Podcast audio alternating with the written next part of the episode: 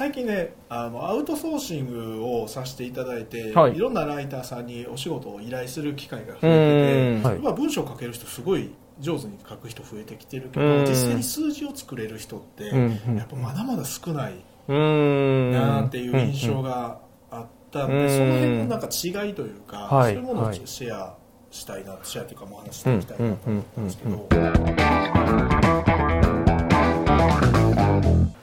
今日も始まりました。レスポンスチャンネル、マーケティングコスト社長の仕事だ。ということでですね、今日は高木とゲストにウィンクスの中谷さんをお迎えして放送していきたいと思います。よろしくお願いしまちょっとす。休憩時間に盛り上がりすぎて、はい喋りすぎて声枯れました。確かに、休憩時間にね、こう、中谷さんの過去の、こう、面白い話を、こう、お伺いして、声ちょっと枯れて、仕事に差し支えました。かなり盛り上がりまして、はい。はい。ということで、今日のテーマは、今日のテーマは、はい。なんかその最近ねあのアウトソーシングをさせていただいて、はい。い、ろんなライターさんにお仕事を依頼する機会が増うえててん。その文章の上手い人と、はい。その反応を取れる人っていうのが全然こうタイプ的に違うというか、うやんっ。ぱ分かれちゃうなっていうのがすごい感じて、意はい。外とその文章を書ける人がうん。多くなってるなっていう印象は、いろんな人の,、ね、そのお仕事する前に実績とか見させていただいて、はい。まあ、文章を書ける人すごい上手に書く人増えてきてるけど、うん。実際に数字を作れる人って、やっぱまだまだ少ないうん。なっていう印象があったんで、うん。その辺のなんか違いというか、はいそういうものをシェアしたいな、シェアというかもう話していきたいなと思ったんですけど、ライティングが上手い人うん。と、おまあ、実際に成果が上げれる人は結構違うみたいな感じなんですかね。その、うんうんうん。ライティングが上手って文章を上手に書ける人と人を引きつける人っていう表現にした方がいいですよね、あーうんうんうんまあ、やっぱちょっと違うくってもちろんその戦略的にそのビジネスの組み立てをしてからライティングできる人っていううんほとんど皆無うん。だと思うんですよね、はい。本当に一握りうん。だと思うんですけどそれはまた後日話すことにするにせよちょっと文章術だけで見ても、うん。ちょっとその辺の差があるなっていう感じしてたんですよね、うんで例えば全然ちょっと話変わるんですけどね。以前ね塾結構今全然やってないんですけど、はい。塾を結構やってた時期があったんですよ。中谷塾っていう。中谷塾みたいなね、はいはい。はい。ネーミングを変える前にちょっと終わってしまったはい中谷塾っていうのがあったんですけど、結構ねあのめちゃくちゃ勉強熱心で、うん。あの仕事もものすごい一生懸命うん。やるけど、なかなか成果上がってけえへん人がいたんですね、はい。塾生さんに、はい。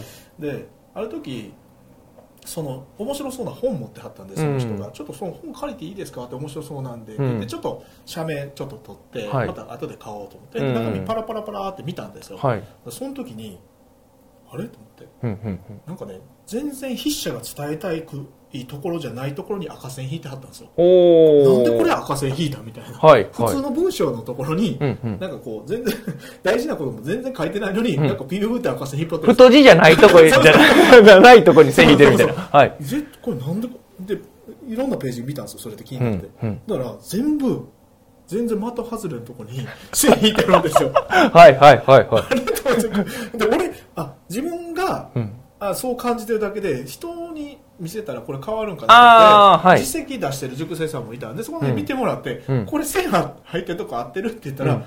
えこれちょっと意味わからないですって。なんでこんなとこ線引いてるんですかって言い出したら、うんうんあやっぱそうなんやと。う思って、ん。でその線引いてるとこってこれどういう意図があって引いてるんですかっていや大事なとこやと思って、うん。言うんですね本はい人は、はい。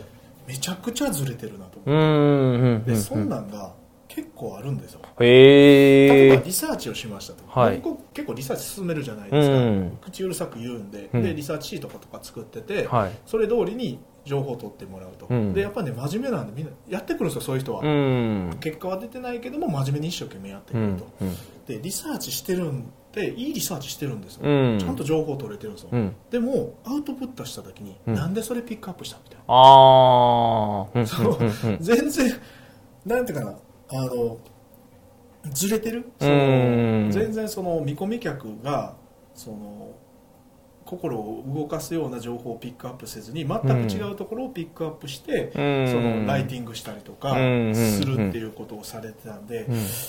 こういう人結構いるなっていう、うん。まあ、最近もそれも感じましたし過去にそういう経験もあったんで、うん。その辺をもうちょっとこうなんていうんですかねあの上手にできるようにうん。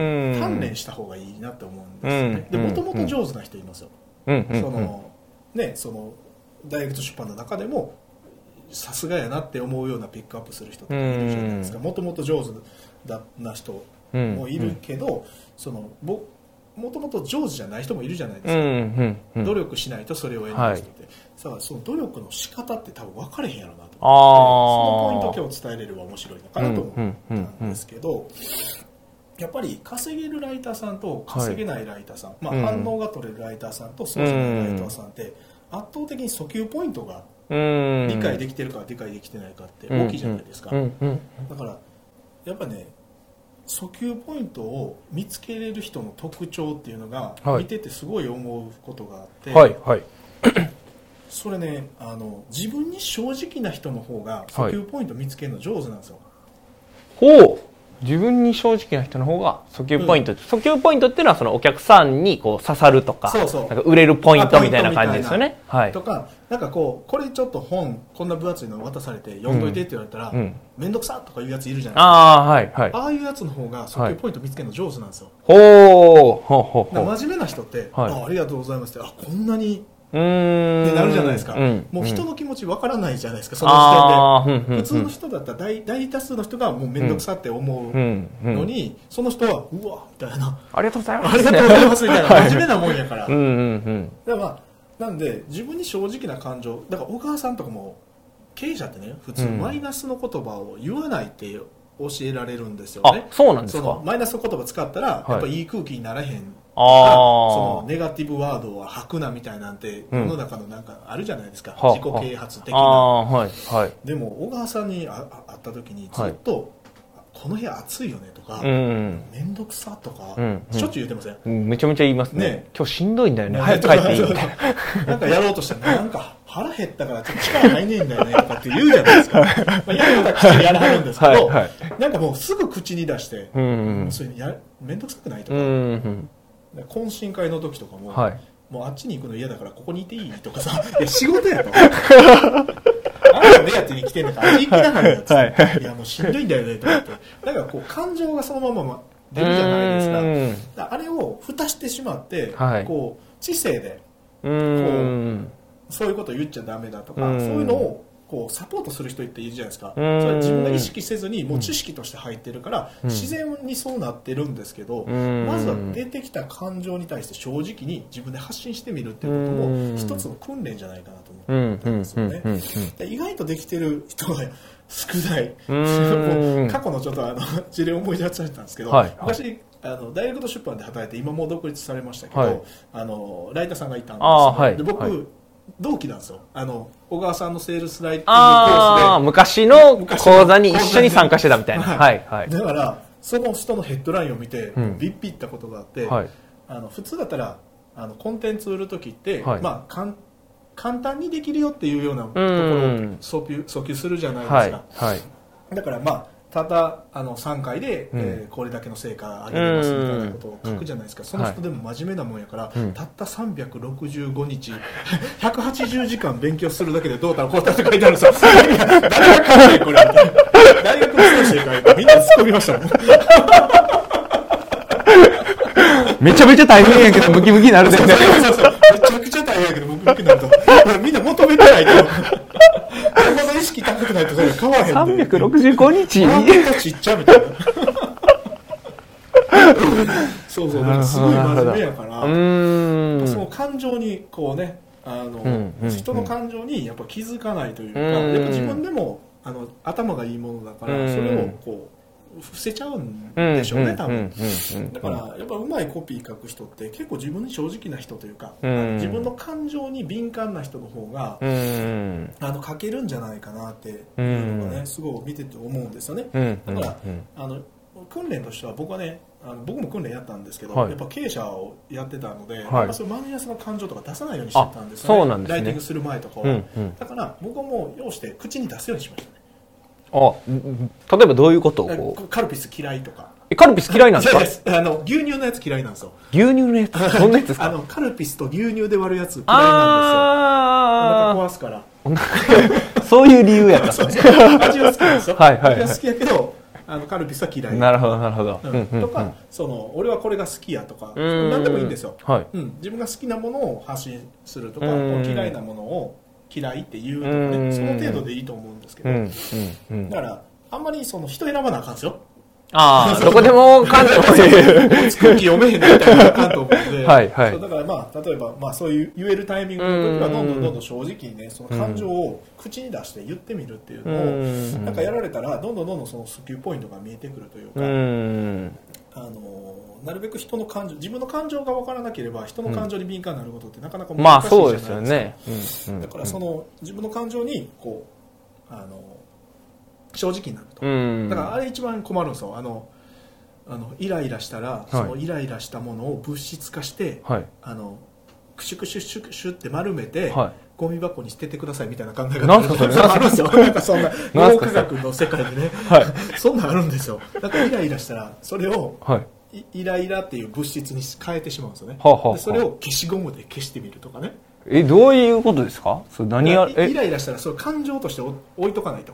ああもうそれを。形にしてしまうと。なるほどなるほど。その形にしたものを、まあ、ポイってするわけやからそのイライラの感情なくなるでしょみたいな話。なるほど。やるんですけえどなるほどっていうのもある。け ど痛い痛いの飛んでいけ的な。まあまさしくそんな感じですよね。でそれってちょっとあまりにも対症療法すぎるからあん。ま素敵じゃないっていうのがいいのと、まあちょっと感情に出してもいいんじゃないかなう。ん。あ正直にまあそれを受け入れるじゃないですけど。受け入れるっていうことをすればいいと思う。ん。で、嫌な気持ちになるから、その今度はその嫌な気持ちになる人の気持ちも分かるだろう。し、うん。どういう状況でどうなったら嫌な気持ちになるっていうことさえ分かってれば、ん。リサーチしたらこの感情を拾ってあげればいいよねっていうのが分かってくると思うから、やっぱりね自分に正直になるっていうことすごい大事じゃないかなと思ったんですよね。うん。だからあの本当にシンプルな欠けてるんだからはい。やっぱあとはその訴求をうん。ちゃんと掴んであげるとか、その相手に共感する文章を使ってあげるっていうところが圧倒的にやっぱみんなうん。いけてる、うんうんうん。綺麗な文章やなみたいな。ああなんかこうアンドロイドというかなんか なんていうんですかね。機械というか。なんかあのな湖のほとりの別荘とかで、よはい。あ静かに読みそうな。小説みたいな 小説やの。セールスレターの小説みたいな。全然感情動かへんみたいな、うんなんかそんな感じになっちゃってる人が多いので、うんなんかそうそういうところから始めてみても面白いんじゃないかなと思ううんですよね。んそうそううんだから僕らも最初書いた時は感情が全然わからなかったんで、小川さんによくダメ出しされました、うん根本的に違うとかね、うんうん面白くないねとかって普通にやっぱ言われてたから、そういうのを訓練してみるっていうのう。ん。なるほどなるほど。ありがとうございます、ではですね、まあ、今日はあーこの稼げるライターというか、まあ、実際にまあ売れる、まあ、反応率の高いまあ、文章というか、ライティングができる人と、おまあ、なかなか勉強はしてて知識はあるけどなかなかこう成果が出てこない人のまあ違いということで話していただいたんですけど、まあ、今日のおテーマのまとめをしていただくとどんな感じになるでしょうか？やっぱりそのまずは文章を書けるからって言ってセールスライターではないっていう認識をもうちょっと持って、もうちょっと底上げしていきたいですよね、うん。そこのあの携わっている業界にいる人間としてはもうちょっと底上げして自分も含めて、あの底上げしていきたいから、うん。そういう意味ではその書けるっていうことに満足しないで、うん。しっかりと反応を取るっていうところにフォーカスしてほしいと、うん。しかもそのちゃんと有料顧客その、はい。企業にとってプラスにになるお客様を獲得できるようなレレターをしっかりと書いていくっていうことを意識してほしいなと、うんうん。なので書くっていうことにフォーカスせずにやっぱ引きつけるとか、うん。あのね、動いてもらうっていうことうん。人を動かすっていうことはどういうことなのかっていうのを理解してうやっていんくとでそのためにはまず第一歩としてはやっぱり自分の感情にちゃんとフォーカスして、その感情と相手の感情をちゃんと照らし合わせうて、ん。あのやっていくと。もちろんリサーチとかも大事なんだけども、まずは感情を理解するっていうことが大事だから、うん。まあ、頭で整理せずに感情でちゃんと理解していくっていうことも大事なんじゃないかと思いますとですね。はい、はいありがとうございます。ではですね、まあこれ見ていただいている方も、まあ自分の感情に正直になって、それをまあ表現するというか。文章を書ける人頭いい人多いんですよね、だからどうしても、まあ、ロジカルなところはそれでいいんですけど、うん。その引きつけるっていうところではもうちょっと感情を動かしてういいいんじゃないかなとうん思いますね。うんうんうんうんありがとうございます。はい。ではですね、本日のレスポンスチャンネル以上で終了となります。最後までご覧いただいてありがとうございました。はい最後までご覧いただいてありがとうございました。ぜひですね、いいねと、あとチャンネル登録ですね、えーしていただければと思います。あと、質問だったりとか、コメント、概要欄の方にですね、お待ちしておりますので、ぜひ、質問、コメントしてください。